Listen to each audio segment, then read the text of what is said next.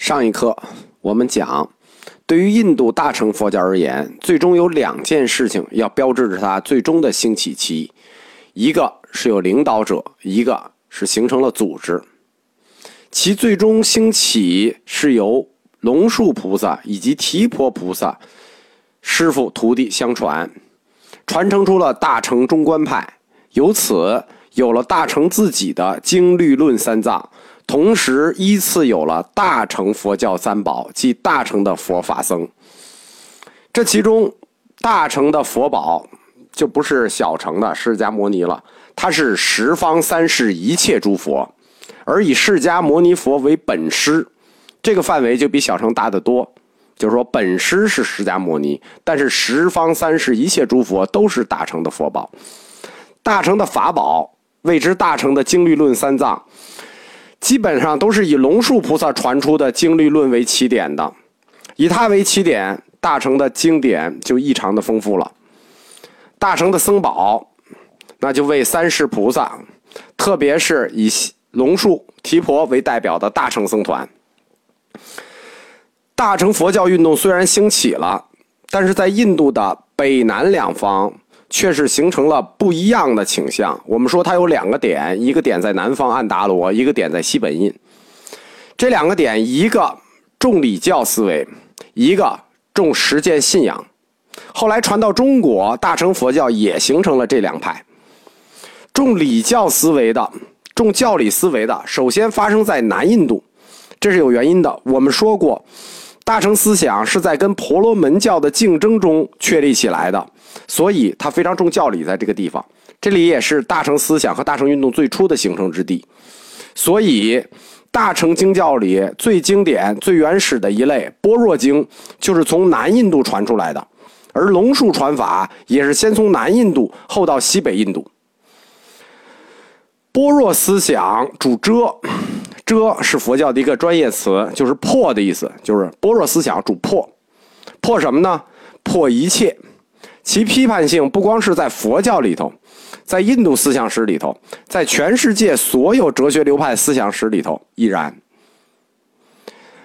般若思想从南方传出，站在大佛学史观的角度来讲，非常合理。第一。那块是佛教部派大众部的地盘大众部它在传法方面力度也很大，在佛教部派中，大众系的僧侣来自于底层僧侣，和底层老百姓关系最密切，所以他的思想也最为自由、最开放，批判性也最强，尤其是现实批判性，所以他跟大乘佛教相近的思想因素也很多。第二点原因，他为什么一定是主破呢？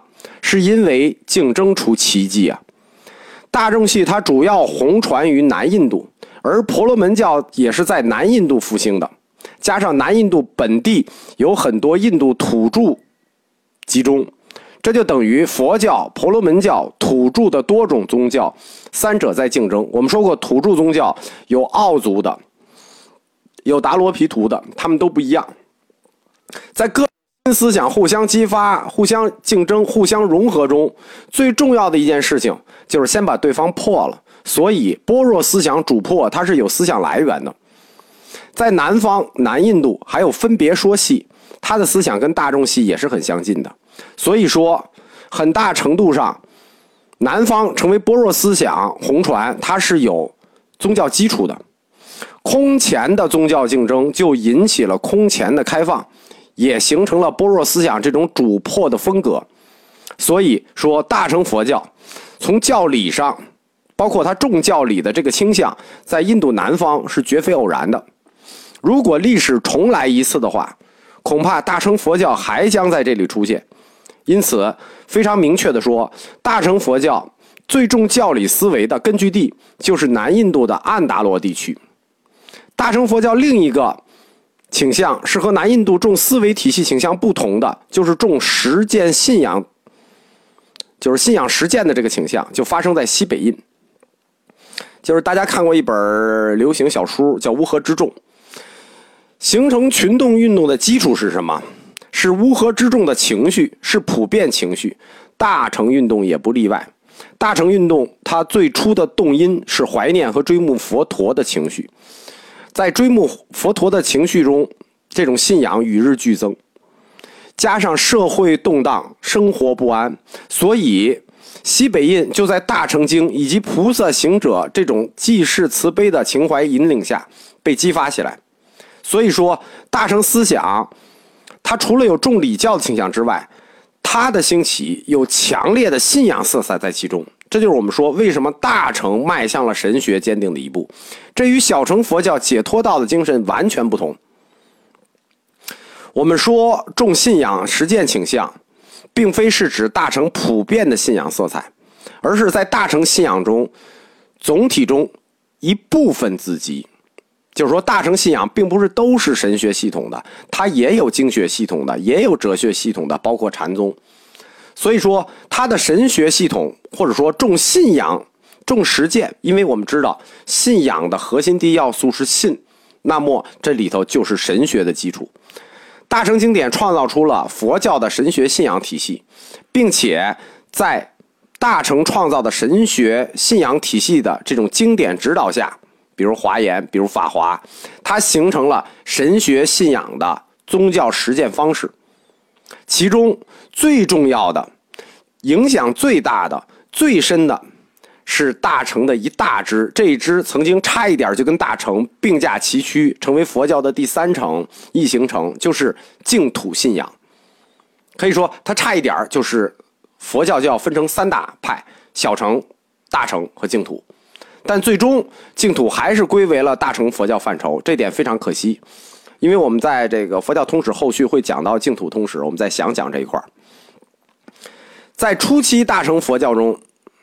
就有西方兴起的阿弥陀佛净土信仰，以及东方兴起的阿处佛净土信仰，就是不动如来的净土信仰。阿弥陀佛净土信仰是跟西北印度联系在一起的，在西北印流行的净土信仰是阿弥陀佛信仰，而在南印度的安达罗地区流行的是阿处佛净土，就是不动净土信仰。东方的阿处佛不动净土信仰呢，记载很模糊，很不易推测。但是呢，根据现存的来看，这种信仰跟南部流行的般若思想是有关联的。因为般若经中最重视的净土叫妙喜世界，而妙喜世界就是阿处佛的净土。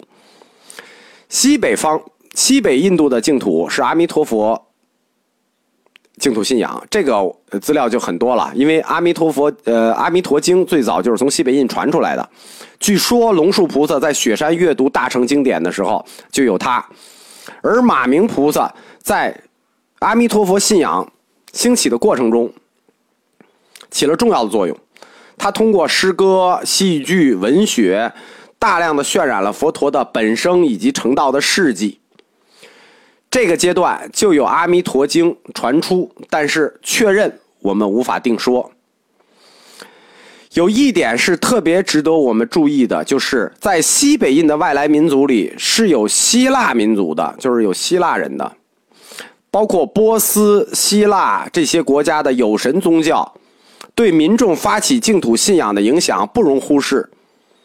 这种东西，呃，这种信仰也是现在国际佛学研究的一个前沿，就是基督教的天堂信仰和佛教的净土信仰之间的关联性的问题。可能希腊、波斯这些有神宗教的种种因素启发了西北人、印度的这个西北印度人的这个信仰情感。所以说，《阿弥陀经》从西北印传出，既顺应了当地人的这种思想倾向，它又强化了这种思想倾向。最终的结果就是推动了大乘初期重信仰的一流，这就是净土。当然了，净土系统不止这两个，还有很多都是跟佛菩萨的本愿相关。你有什么样的本愿，就有什么样的信仰；有什么样的本愿，就有什么样的信仰。我们刚才说过，在现代佛学研究的前沿，佛教的净土信仰和基督教的天堂系统，它的统一性问题是一个非常。吸引人的问题。首先，大乘运动它是运动先兴起，紧接着跟理论。我们说它是实践指导的理论。运动兴起了，跟上来的是理论；理论出现了，跟上来的就是学派。在大乘佛教兴起的过程中，龙树菩萨出世弘法是他的标志，他要形成他的学派。据说龙树菩萨在大雪山，就是喜马拉雅山啊，可能是喜马拉雅山这个大雪山，初读大乘经典，就是克什米尔地区吧。后又到龙宫修学了更多的大乘经典。那这个就是这个故事在《大智度论》里有说，他到龙宫取经，受这个大孔雀明王咒的保护，然后去龙宫取了经。后来他又收提婆菩萨为弟子，为大乘中观派的成立奠定了基础。从佛教史的角度来看。大乘中观派虽然形成了第一个大乘宗派，但它并没有统摄大乘的各种思想势力。换言之，在中观派由龙树菩萨到提婆菩萨以及再往下传承的过程中，各种经典就不断出现了。我们说，大乘经典的出现跟不同的历史时期、不同的地理背景、不同的民族背景是有关的。所以说，后面传出来的就不属于中观派，后面传世经典就不属于中观派的传统了。这些传习包括了有从《阿弥陀经》到涅盘系的各种重信仰的、重神学的、谈有的经典。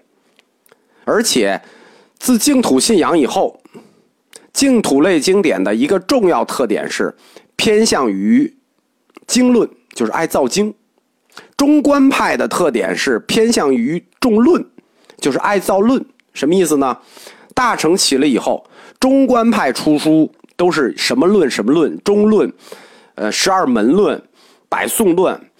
但是净土系呢，就爱造经，《阿弥陀经》《无量寿经》，就以经的名义造；中观派是以论的名义造。中观派之外的传习之所以没有形成宗派，是因为这些宗派不光要有经，还要有系统的论。就是我们说净土，净土它不光得有经，它还得有系统的论。这大成的这一情况条件一直没有成熟，直到大成的最后一个教派瑜伽行派出现了，大成才有了一个可以与中观派并称的宗派。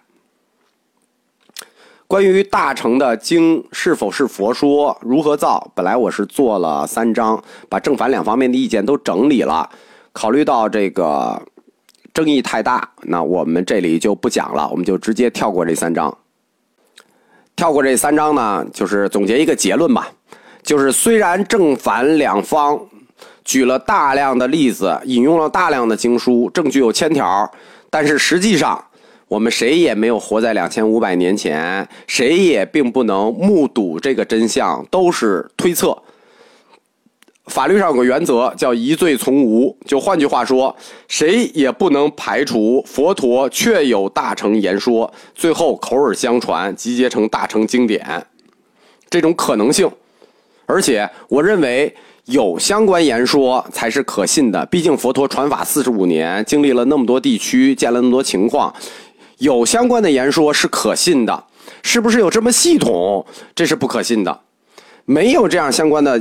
言说就没有大乘相关的言说，反而不可信。